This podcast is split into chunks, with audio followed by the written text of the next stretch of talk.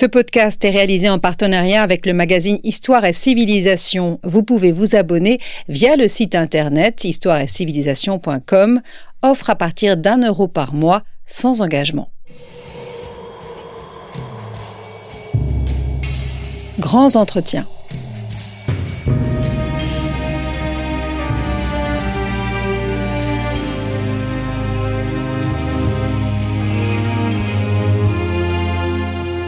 On retrouve Étienne Gros. Bonjour chers auditeurs, merci beaucoup de votre fidélité et bienvenue dans ce nouvel épisode des grands entretiens de Storia Voce consacré aujourd'hui au marquis de Bonnet.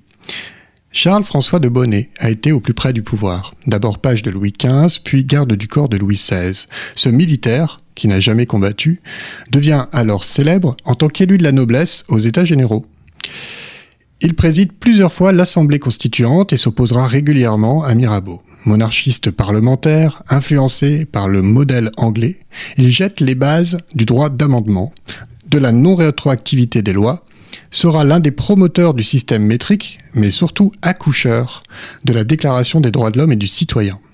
Lui, qui a décrié en 1789 les premiers aristocrates émigrés, finira par leur emboîter le pas quand la Révolution s'emballe. Il parcourt les villes et les cours d'Europe pendant près de 30 ans. Sous son influence, Louis XVIII abandonne l'idée de rétablir l'ancien régime et octroie la fameuse charte lors de la restauration de 1814. Il a coprésidé avec le roi Louis XVI la fête de la Fédération le 14 juillet 1790. Malgré tout cela, il est totalement méconnu de nos jours. L'auteur s'emploie à faire revivre la carrière mouvementée de cet aristocrate des Lumières jeté au cœur de la Révolution. Pour en parler, je suis ravi d'accueillir François Duluc. François Duluc, bonjour. Bonjour, monsieur Gros.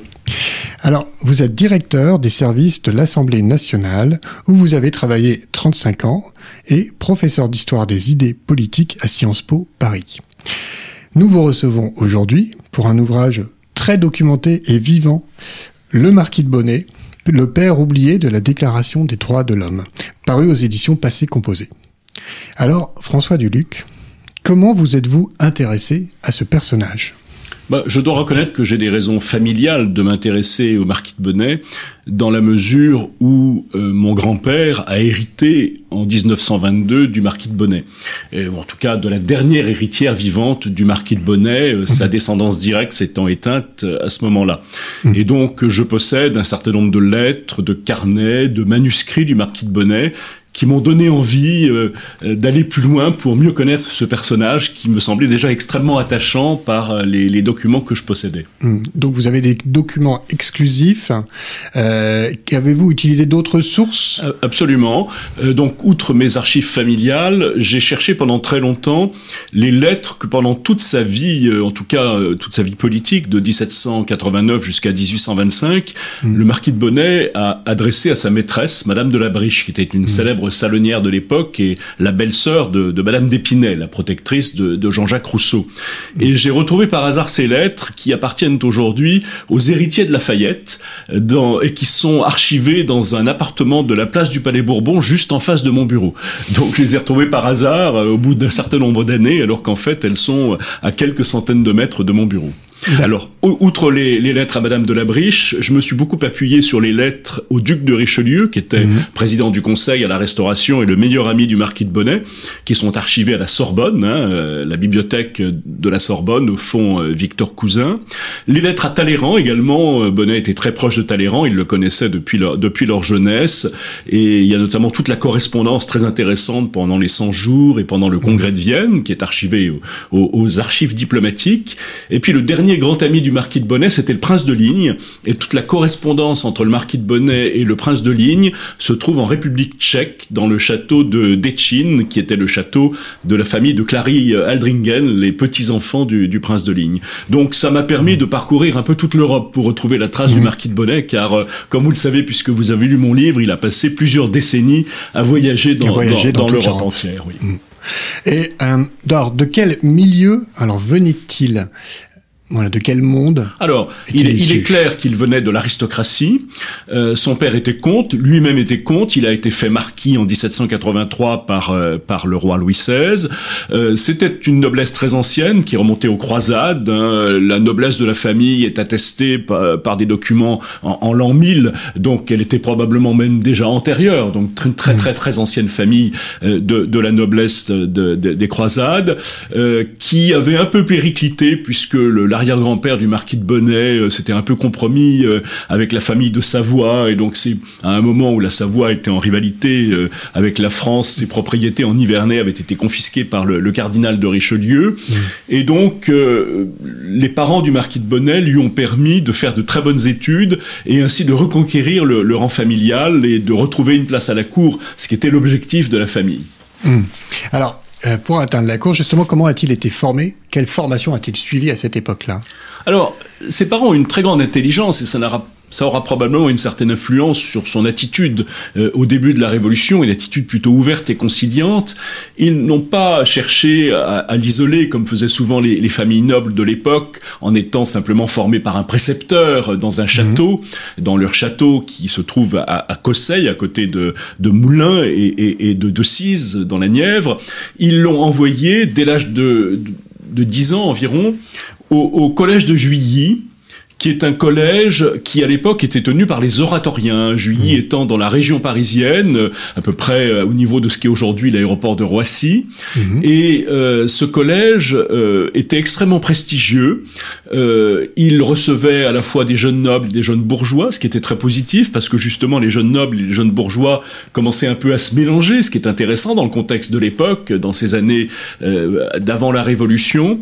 Et euh, les oratoriens surtout ont donné à leurs étudiants étudiants, et donc au marquis de Bonnet, une formation très libérale, très ouverte, très tolérante, notamment en matière religieuse, euh, ce qui n'était pas le cas des, des jésuites, les jésuites. qu'ils avaient un peu supplanté après la mise à l'écart des jésuites mmh. par, euh, par Choiseul et par Louis XV. Et euh, une éducation également très ouverte aux idées des Lumières, très ouverte aux sciences, très ouverte à, à, de nouvelles disciplines. Les cours de philosophie, par exemple, étaient donnés en français, n'étaient pas donnés en latin, ce qui était le cas ce qui est nouveau, traditionnellement nouveau. dans, dans mmh. l'enseignement en France. Mmh. Et le père Mandar, par exemple, qui était le professeur de philosophie du marquis de Bonnet, était un très grand ami de Jean-Jacques Rousseau, qui a relaté leurs échanges dans, dans ses confessions. Et donc, je crois que toute la formation qu'il a reçue euh, chez les oratoriens a beaucoup contribué à son ouverture intellectuelle et, et, également a fait son éducation politique, je crois, et explique son, son attitude très conciliante euh, au moment de la Révolution. Rappelons-nous aussi que c'est au Collège de Juilly qu'avait été formé Montesquieu, et ça n'est pas probablement sans, sans effet sur euh, l'attitude des élèves de Juilly en 1789. Mmh. Et euh, il devient en tout quart du corps euh, alors de Louis XVI. Est-ce un militaire aguerri? Non, il n'a jamais fait la guerre. C'était un, un, un, homme de cour. Euh, il a été militaire, euh, officier. Euh, il a fait une carrière. Je crois même qu'il a, il a fini général pendant l'émigration. Il était colonel au moment de la Révolution. Mais en fait, il, comme je le dis à un moment dans le livre, il n'a jamais entendu siffler d'autre bruit que celui du, des balles du jeu de paume. Mmh. donc, il n'a pas participé à la guerre de sept ans. Il était trop, trop jeune, jeune, pour cela. Mmh. Et ensuite, vous le savez, il n'y a plus de guerre sur le territoire national. D'ailleurs, la guerre de sept ans n'était pas sur le territoire national, elle était dans les, dans les colonies. Et donc, euh, finalement, euh, sous Louis XV, les, les militaires s'ennuyaient beaucoup et, et, les gardes du corps avaient essentiellement un rôle d'officier de cour. Ils se relayaient par période de six mois.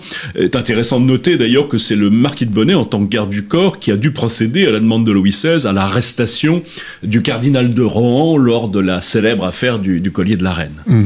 Donc c'est plutôt un homme de salon, voilà. et enfin, mais voilà. de cour et de salon. De cour et de salon, un, intime de Marie-Antoinette et de Madame de Polignac, très bon danseur, qui participait à toutes leurs soirées euh, euh, intimes, à leurs parties de jeu, il jouait énormément euh, à tous les jeux de cartes, etc.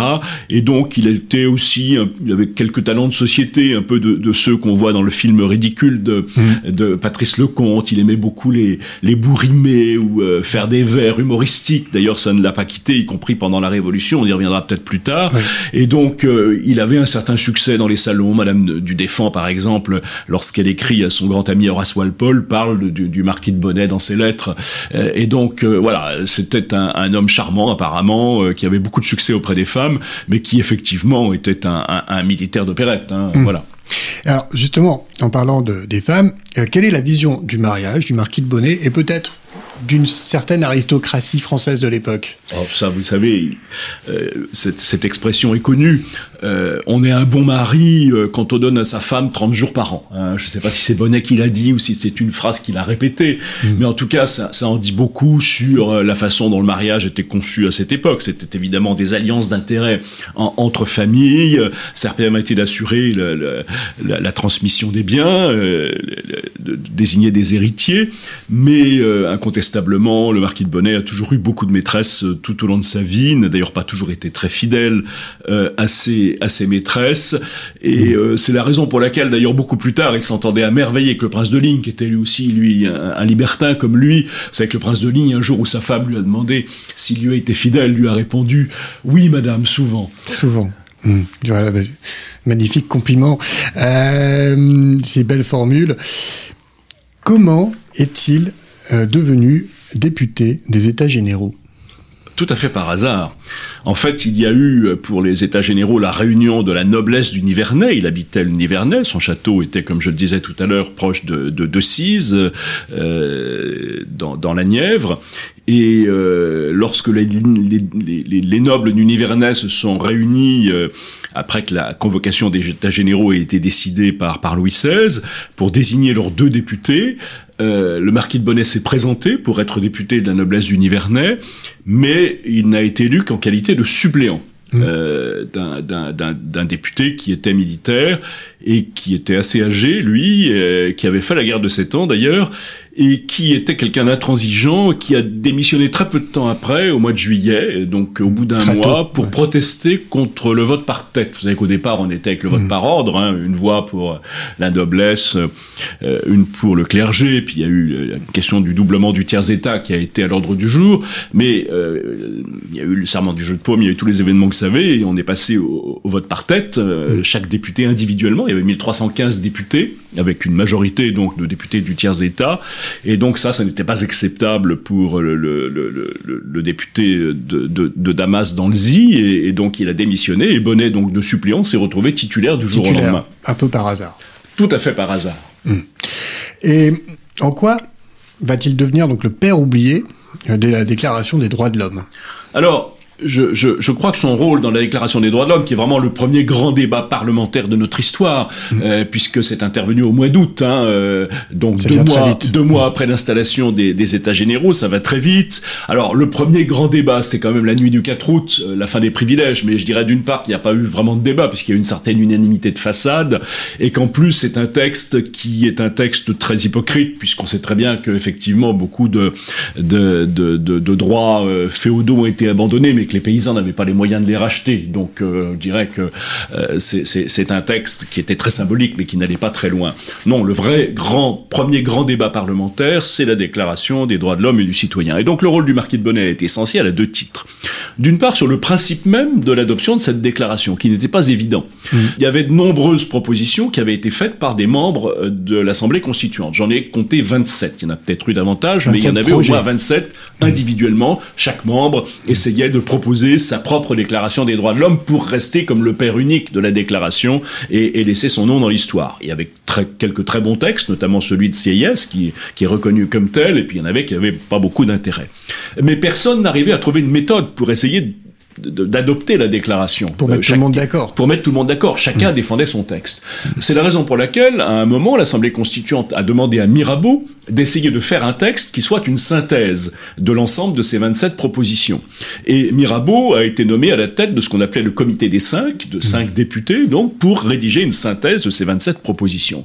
Mais Mirabeau, Qu'est-ce qu'il a fait? Il a fait du Mirabeau. C'est que non, il n'a pas fait la synthèse qu'on attendait de lui entre les 27 propositions. Il a fait sa propre déclaration en espérant qu'il arriverait à l'imposer à l'Assemblée constituante. Mais ce n'est évidemment pas ce qui s'est passé. Sa proposition de synthèse, euh, qui n'en était pas une, le, le, projet du Comité des cinq, a été rejeté très sèchement par les députés et critiqué par l'ensemble des députés. Et donc à ce moment-là, l'Assemblée était en panne et ne savait pas quoi faire pour adopter la déclaration et s'apprêtait probablement à y renoncer mmh. ou à renvoyer l'adoption de la déclaration au calendrier grec. Qu'a fait Bonnet? Il est monté à la tribune, il a dit nous avons promis une déclaration des droits de l'homme à la France il faut avancer. Je propose la chose suivante, et il a donc fait une, ce qu'on appelle une proposition de résolution, de motion.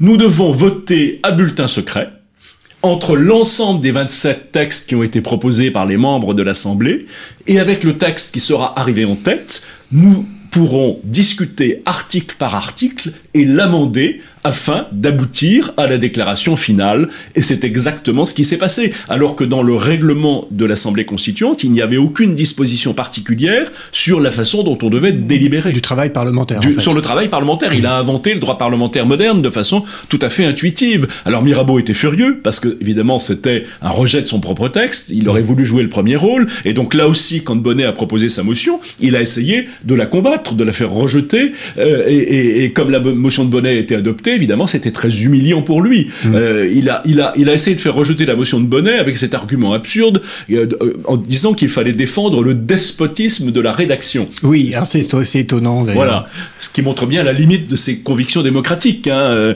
Alors, il me semble que son frère, d'ailleurs, élu de la noblesse, est plutôt conservateur, le frère de Mirabeau. Ah bah, le frère de Mirabeau, qu'on appelait hein Mirabeau Tonneau, parce qu'il avait un fort en bon point, mmh. et qu'il abusait de la boisson, était extrêmement à droite. Hein. Mmh.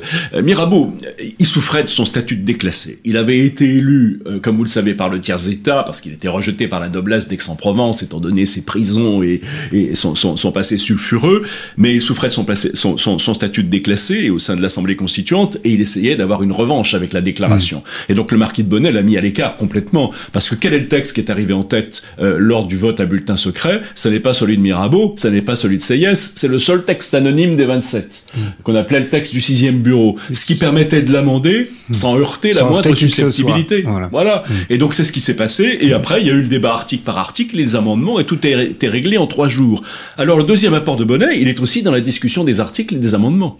Voilà, parce que sur les articles, il est l'auteur avec Duport et Target, qui l'ont aidé sur les aspects juridiques parce qu'ils étaient avocats, ce qui n'est pas le cas de, de, Bonnet, des articles 7, 8 et 9 sur la non-rétroactivité des lois, la proportionnalité des délits et des peines et la présomption d'innocence, très mmh. importante à l'époque, puisqu'il avait en tête les, les, fameuses lettres de cachet. Qui sont toujours aussi importants. Aussi importantes, puisqu'on en parle quasiment tous les soirs sur BFM ou sur CNews.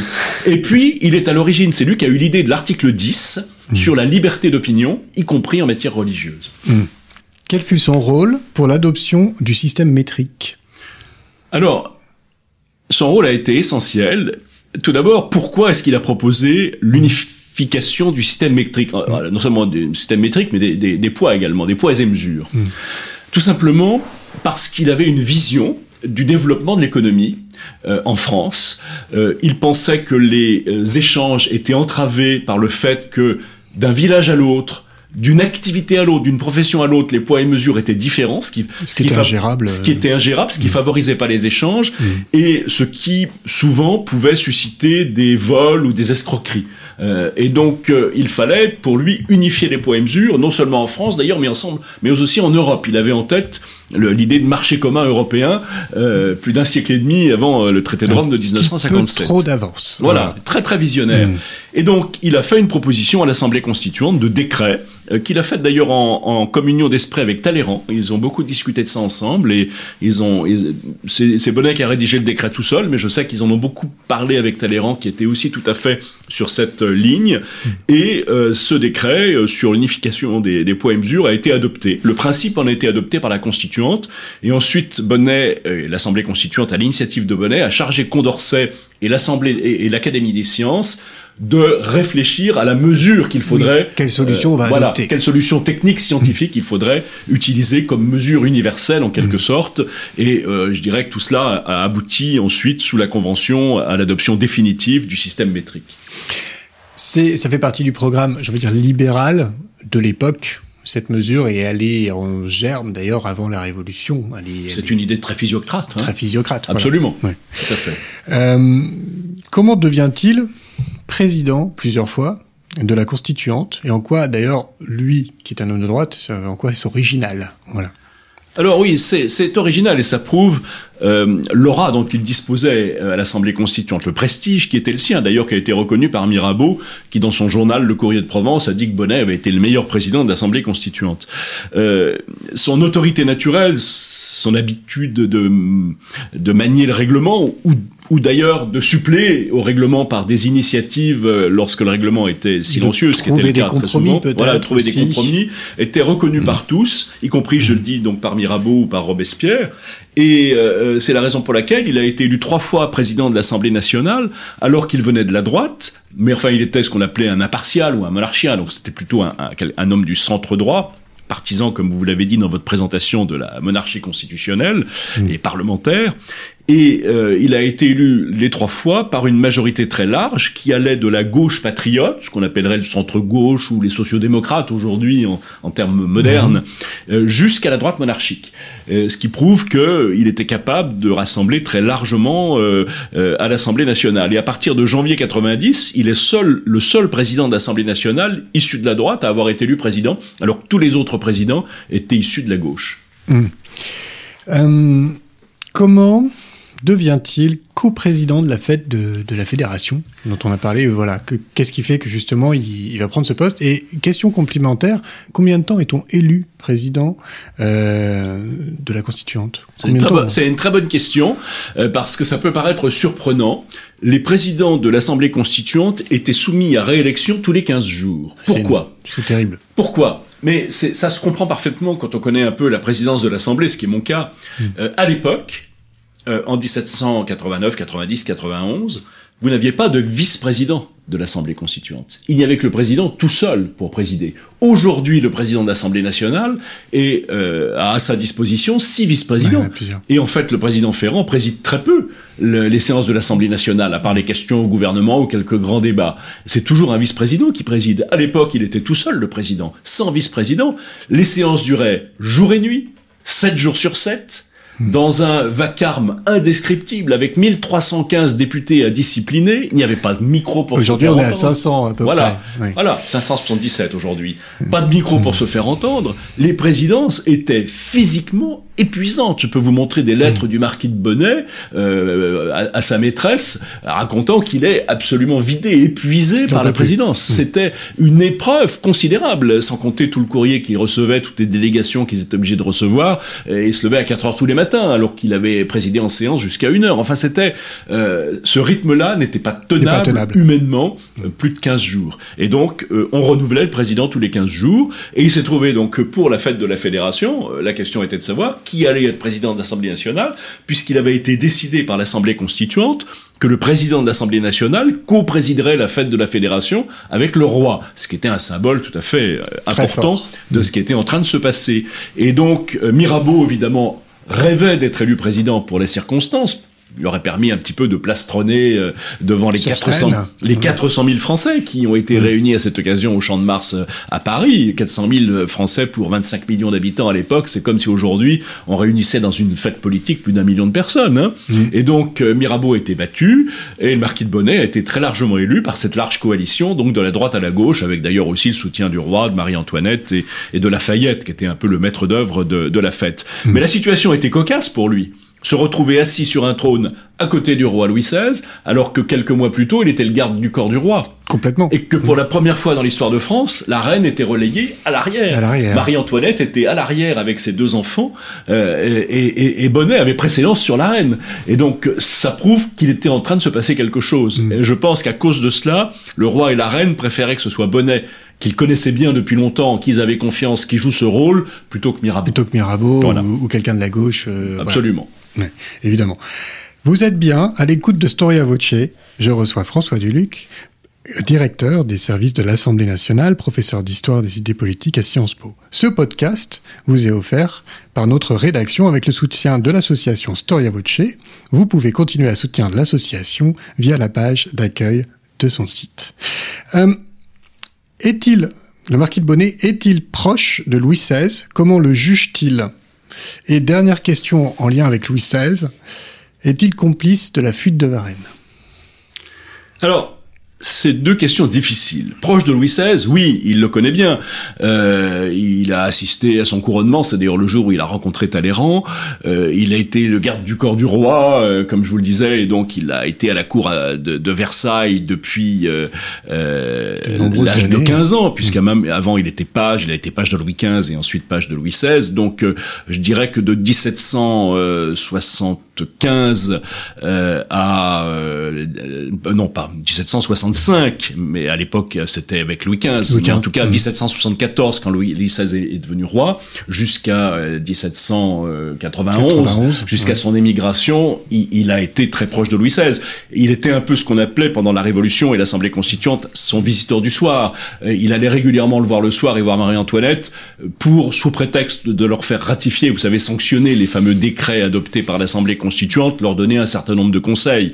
Maintenant, dans ses lettres, il est très critique à l'égard de Louis XVI. Alors, il rejette beaucoup la responsabilité sur Louis XV. Il dit que Louis XV ne lui a pas donné une bonne éducation, n'a pas formé aux affaires de l'État.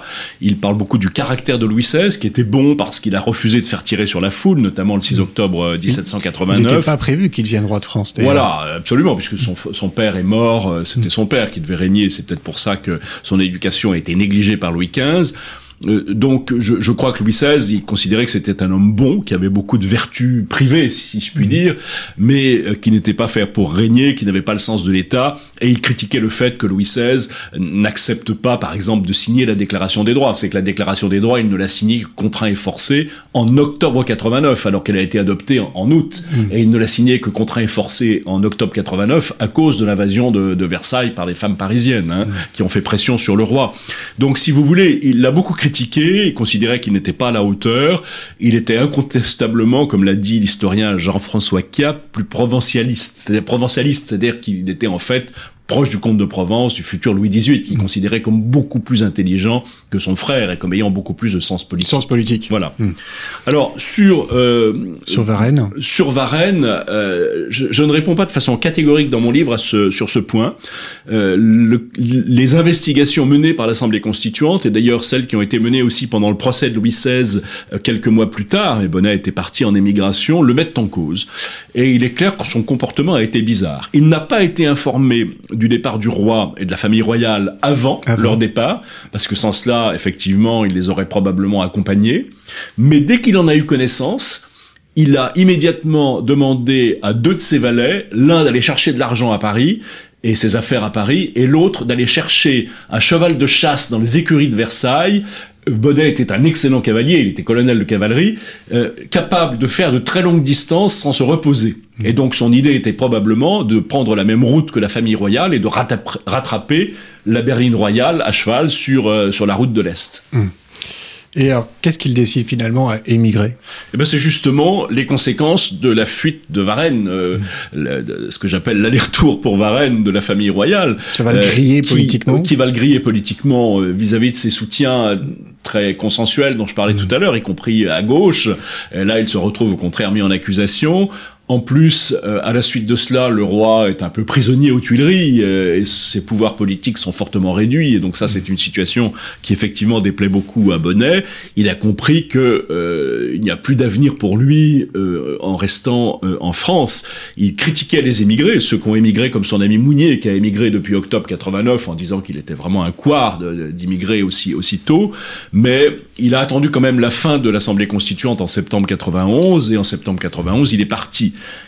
Il a eu l'intelligence de partir par la route du Nord, ce qu'a fait d'ailleurs Louis XVIII. Vous savez que Louis XVIII, on le sait pas toujours, mais est parti le même jour que son frère, que Louis XVI. Oui, mais c'est pas fait attraper. Mais c'est pas fait attraper parce qu'il a pris la route du Nord. Il est parti par la Belgique, alors que Louis XVI et Marie-Antoinette et la famille royale ont pris l'erreur de, de, de, de, prendre la route de l'Est pour aller vers Montmédy, euh, euh, retrouver l'armée française. Mais c'est une route beaucoup plus longue et plus beaucoup périlleuse. Et la mmh. preuve, c'est qu'ils ont été reconnus en chemin. Alors que la route du Nord vers la Belgique est beaucoup plus courte et euh, les frontières euh, sont beaucoup plus faciles à passer. Bonnet est passé sans encombre, comme Louis XVIII et Davaret étaient passés sans encombre au mois de juin. Hmm.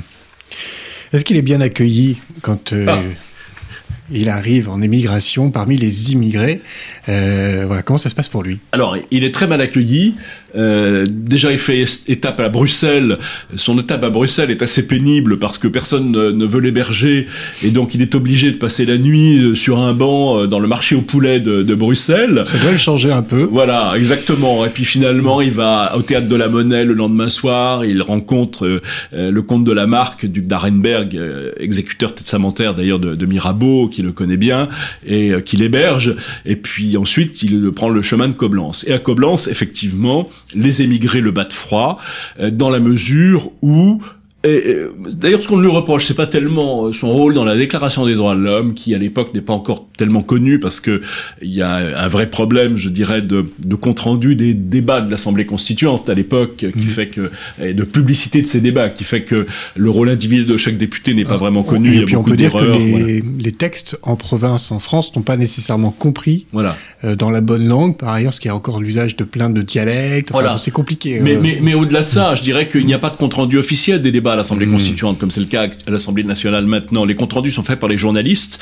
l'acoustique de la salle était très mauvaise, les journalistes étaient très loin de la, de, la tribune des orateurs, et donc dans les comptes rendus de l'époque, il y a énormément de manques, de trous, et même d'erreurs sur les noms. Il y a beaucoup de journalistes, par exemple, qui se copiaient les uns les autres. Donc s'il y en a un qui fait une mmh. erreur, souvent, on retrouve dans tous les comptes mmh. rendus, et, qui ont nommé le marquis de Bonnet le marquis de Paulette, parce qu'ils ont mal entendu son nom. Donc du coup, il était très difficile d'identifier le rôle de chacun dans l'adoption de la déclaration. Évidemment, ça a été rectifié par les historiens plus tard. Qu'est-ce qu'on lui reproche Donc ce qu'on lui reprochait, c'était pas la déclaration, c'était la fête de la fédération.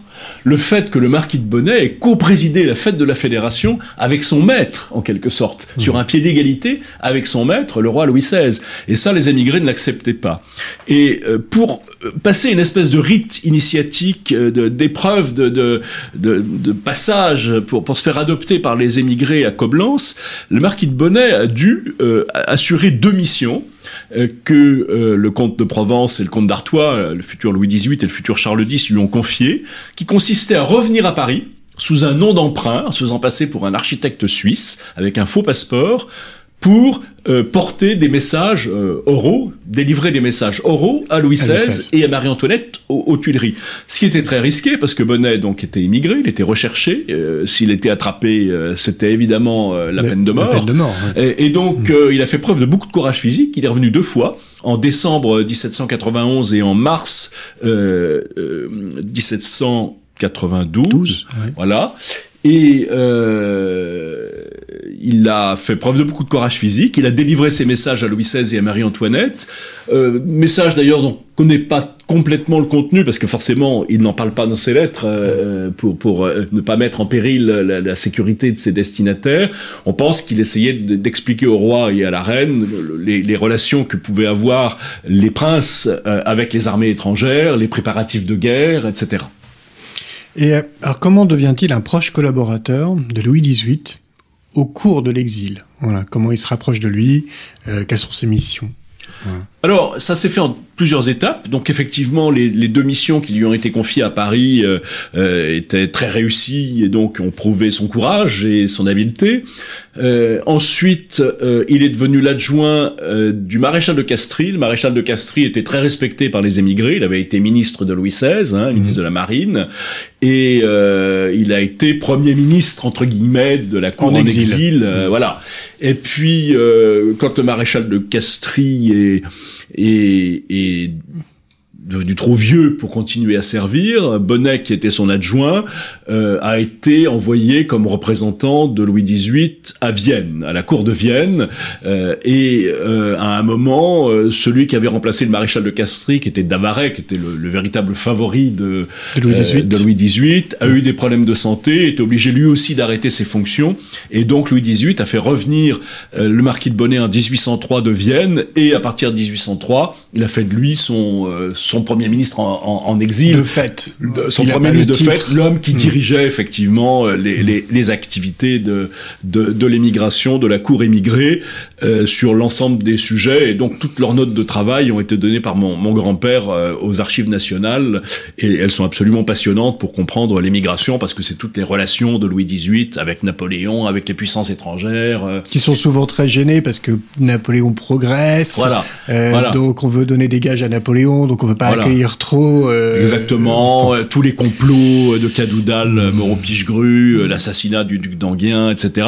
tous ces événements sont mm. au cœur des, des notes et des lettres quotidiennes que Bonnet et Louis XVIII se sont échangées à partir de 1803 euh, et, et, donc sont absolument passionnantes pour comprendre à la fois euh, l'empire et puis son négatif, euh, l'émigration et le, le, petit monde qui gravitait autour de Louis XVIII, cette cour qui a été complètement nomade puisqu'effectivement en fonction des relations des uns et des autres avec Napoléon, ils étaient obligés de s'enfuir et d'aller dans un autre de site. C'est ce que je vois dans votre livre. C'est, il a fait l'Irlande, Copenhague, Berlin, Vienne, Varsovie Varsovie. Varsovie, quelque part en Masurie ou en Poméranie, je ne sais plus. Euh, oui, en Lituanie. En Lituanie. Enfin, il passe en Courlande, en Italie. Oui, oui. Enfin, à Mito, il, voyage énormément. Il n'a pas arrêté de voyager. Et dans des conditions qui étaient particulièrement difficiles à l'époque. Euh, surtout que lui euh, était obligé à chaque fois de s'occuper du déménagement de la cour, si je puis dire, ou de ce qui en restait. Mais vous savez que c'est une cour qui en était presque une parce que beaucoup essayaient de restaurer un peu les l'ambiance les, de la cour à Versailles. Voilà. Et donc, euh, il y, y, avait beaucoup de, de, de, de, de déménagements à faire à chaque fois. C'était très compliqué de se réinstaller dans les châteaux, trouver de la place pour tout le monde. Il a fait preuve de beaucoup d'habileté et de diplomatie à cette occasion, beaucoup de courage physique, mais ça a été un certain nombre d'années très pénibles, hein, très très très usantes sur le plan physique et très très pénibles, euh, sans compter les difficultés financières, parce qu'ils étaient toujours à la merci des aides données par les, les puissances, les différents princes, qui souvent euh, arrivaient très en retard. Avec du retard toujours. Voilà. Mais Louis XVIII était toujours très optimiste, alors que Bonnet a eu des moments de désespoir assez fréquents. Hmm. Alors ils sont, ils deviennent assez proches. Oui, très proches, très amis. Euh, à la Restauration, ce que euh, Bonnet décrit comme le plus grand miracle depuis le partage de la mer Rouge. À Waterloo. Alors, euh, c'est, enfin, je trouve ça euh, amusant euh, comme expression. Alors, est-ce qu'il rentre en France? Oui, enfin, lorsqu'il rentre en France après Waterloo, il était déjà après la première Restauration ce, plus grand miracle depuis le partage de la mer Rouge, hein, c'était à Waterloo qu'il pensait, et il y avait déjà eu la première restauration. Hein, et donc il était déjà nommé euh, à la première restauration ambassadeur de France euh, en Europe du Nord. Et avec euh, responsabilité en, en, poste à Copenhague, il avait compétence sur la Suède, sur la Norvège, sur la Finlande, sur le Danemark et sur une partie de l'Allemagne qui à l'époque appartenait à, à, au Danemark. Mmh. Et donc, euh, pourquoi avait-il été envoyé à la première restauration en Europe du Nord? Parce qu'il voulait continuer à vivre à l'étranger. Il considérait qu'il ne connaissait plus la France, qu'il était impropre à gouverner. Évidemment, Louis XVIII lui avait proposé d'être ministre de la Maison du Roi qui était le poste au sein du gouvernement le plus proche du roi, et euh, qui était un poste très vaste, hein, puisque ça comprenait à la fois un peu l'intérieur, la culture, enfin voilà, et, et, et puis les, les, affaires royales proprement dites, la liste civile et toutes les, les, tous les châteaux, etc.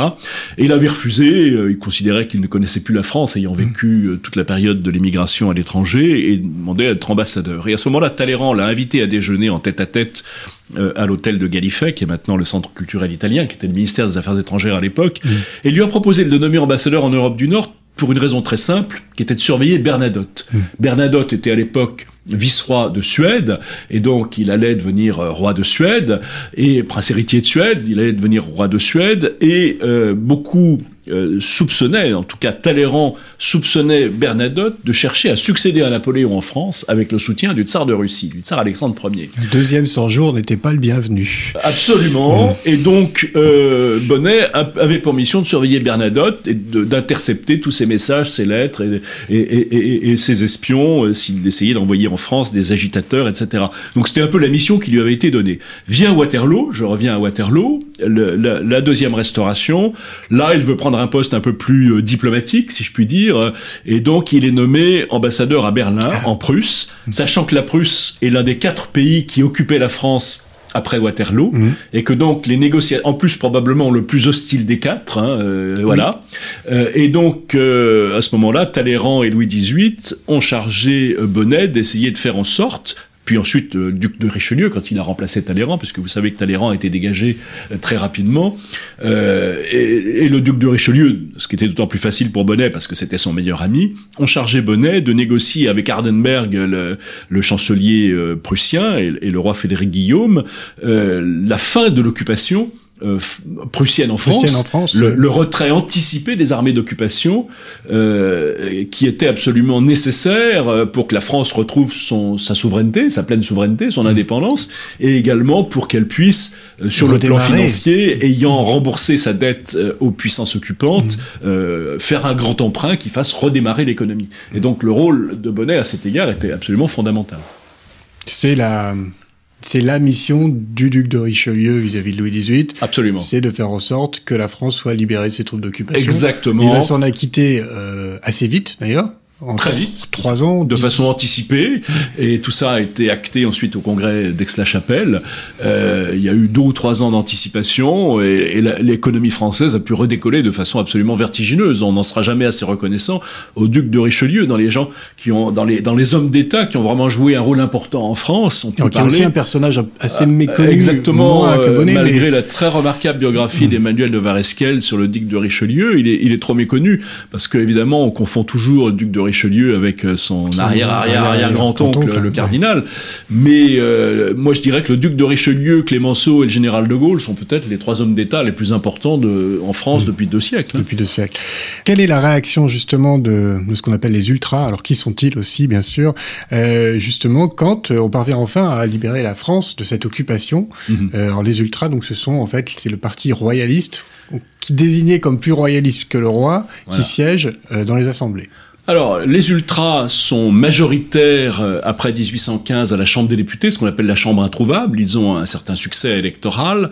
Bonnet les combats, mais Bonnet est ambassadeur à, Berlin, donc il est aussi parlementaire, puisqu'il est membre de la Chambre des Pairs, hmm. mais il ne peut pas siéger de façon régulière à la Chambre des Pairs, donc en fait, il fait euh, du conseil au duc de Richelieu par lettre. Il lui envoie des lettres tous les jours en euh, lui disant quelle est l'attitude qu'il doit avoir vis-à-vis des ultras euh, à la Chambre des députés. Et notamment, c'est lui qui est à l'origine de la dissolution de la Chambre introuvable que, que, Louis XVIII finira par décider. ces ultras, leur chef de file à la Chambre des Pairs, c'est Chateaubriand, comme vous le mmh. savez.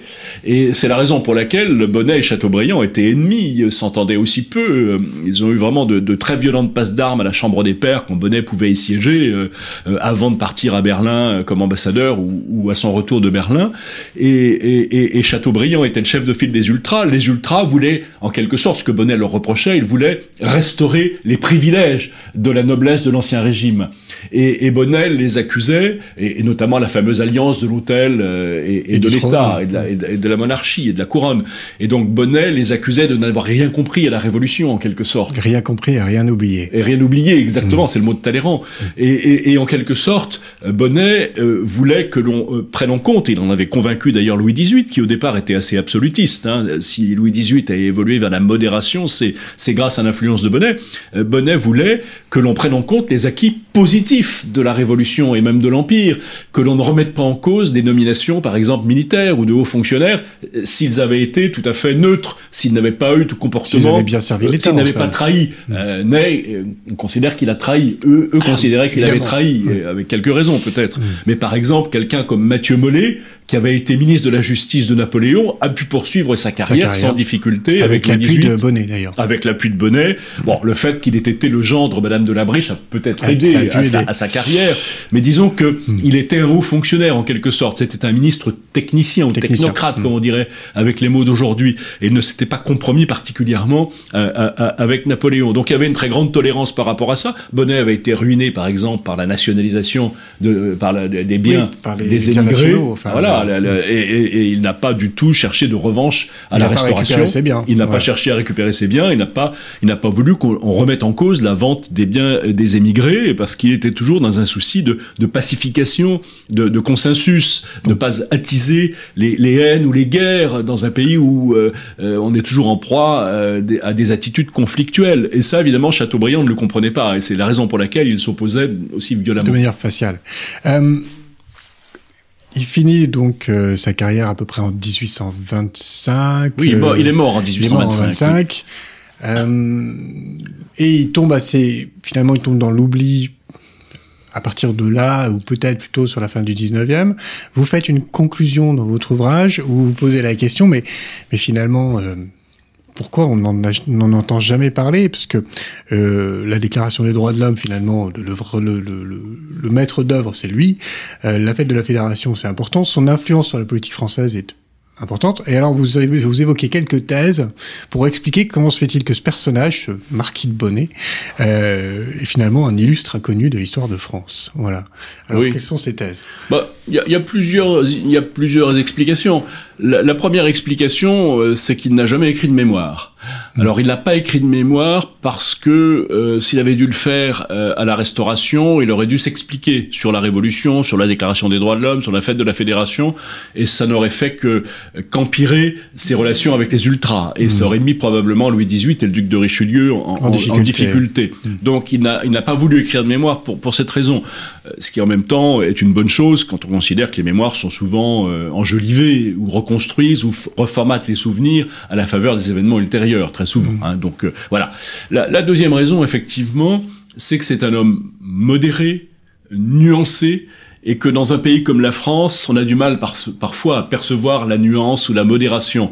On aime les affrontements, on aime euh, les opinions très tranchées. On préfère Robespierre ou Danton. Absolument, euh, voilà. Même Mirabeau. Voilà, et, et donc euh, euh, il, il pâtit en quelque sorte du fait qu'il soit à la fois un aristocrate et un démocrate, mmh. euh, euh, qu'il considère qu'il ne faille pas remettre en cause l'héritage de plusieurs siècles d'histoire de France, mais qu'en même temps, il faille euh, faire évoluer un certain nombre de choses euh, parce que il était tout à fait opposé à l'absolutisme, tout à fait opposé aux lettres de cachet, tout à fait opposé. Il est constitutionnaliste. Au, au, voilà, au pouvoir absolu du roi. Mmh. Il considérait que le roi devait régner, mais ne pas gouverner, exactement co comme en Angleterre.